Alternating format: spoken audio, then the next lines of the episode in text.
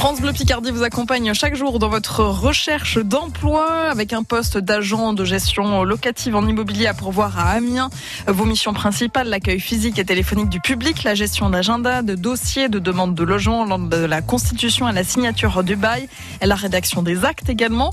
Il vous est demandé d'être discret, d'avoir une aisance rédactionnelle et une bonne orthographe. Ce sont des qualités essentielles. C'est un CDI sur 39 heures du mardi au samedi. Un an d'expérience est demandé sur ce poste. Et puis, un poste de téléconseiller également est proposé, euh, cette fois pour une mission intérimaire de 15 jours à Amiens. Il faut contacter forcément euh, des personnes entre 9h et 17h. C'est démarre le 23 mars.